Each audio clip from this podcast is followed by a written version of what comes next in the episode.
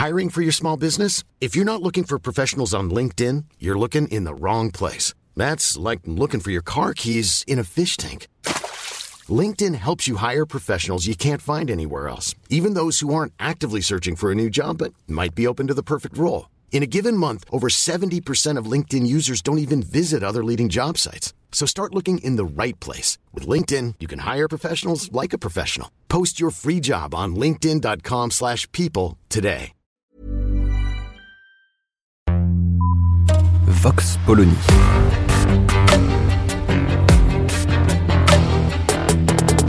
L'actualité vue par la directrice du magazine Marianne, Natacha Polony.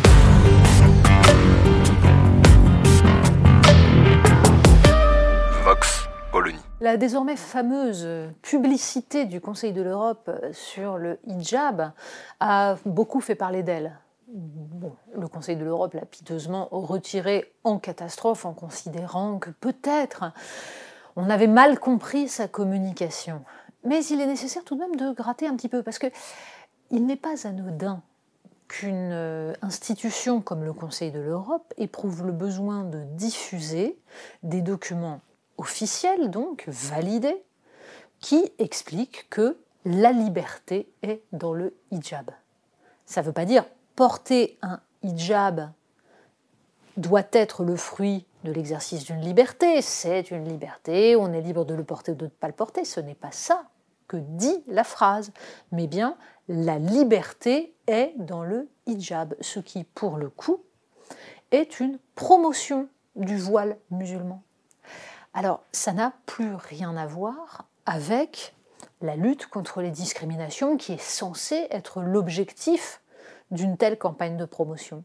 Mais finalement, quand on gratte un peu, quand on enquête, on comprend pourquoi on en arrive là. Les journalistes de Marianne, Jean-Loup Adenor et Adrien Brachet, qui ont mené cette enquête, ont tout simplement tiré le fil de la pelote en interrogeant sur le processus de fabrication de cette campagne. Au départ, on leur présente la chose comme tout simplement une façon de faire s'exprimer à travers des ateliers des citoyens lambda de différents pays européens qui ont exprimé leur ressenti et leur envie tout à fait naturelle de mettre en avant la liberté, l'égalité entre tous les citoyens européens, quelle que soit leur confession. Bref, que de l'amour et de la tolérance.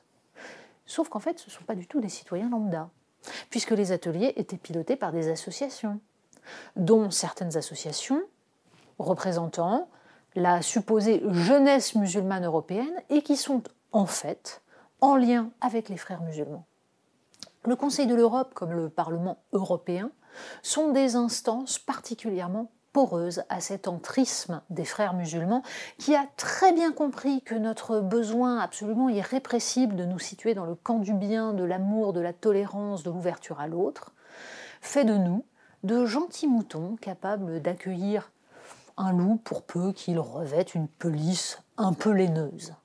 Et là, en l'occurrence, les frères musulmans utilisent donc tous les moyens pour mettre en avant des associations supposément indépendantes qui font directement la promotion du voile islamique et mettent en avant une vision de l'islam qui est tout sauf représentative de ce que devrait être un véritable islam européen, c'est-à-dire respectueux non seulement de la liberté des individus, mais aussi du caractère laïque des différents pays européens, quelle que soit d'ailleurs la forme que prend cette laïcité, sans même aller jusqu'à la laïcité très spécifique qui est la nôtre en France.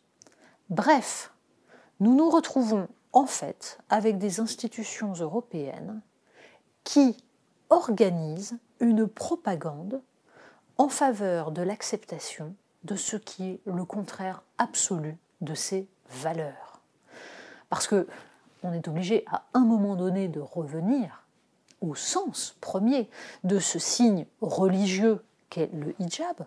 Premier point, et on éprouve le besoin de le rappeler, il n'est pas une prescription directe du Coran, mais bien une habitude remise au goût du jour par les islamistes dans les différents pays touchés par la reconquête islamiste à la suite de la révolution iranienne de 1979, mais surtout, ce signe-là signifie en fait que la femme qui est coupable du désir qu'elle suscite chez l'homme doit se cacher pour éviter ce désir. Après tout, celles qui veulent assumer cela, dans un pays européen qui justement les laisse libres, ont parfaitement le droit de le faire. Pour autant, les Européens ne sont pas obligés de faire comme si ce signe était anodin, comme s'il ne contrevenait pas au fondement même de ce qui fait la sociabilité européenne, à savoir l'émancipation des individus et la mixité entre les hommes et les femmes dans l'espace public. Vox Polony. Retrouvez tous les podcasts de Marianne sur les plateformes de streaming. Et puis les analyses, articles et entretiens de la rédaction sur marianne.net. Et surtout, n'hésitez pas à noter cet épisode et à nous laisser vos commentaires.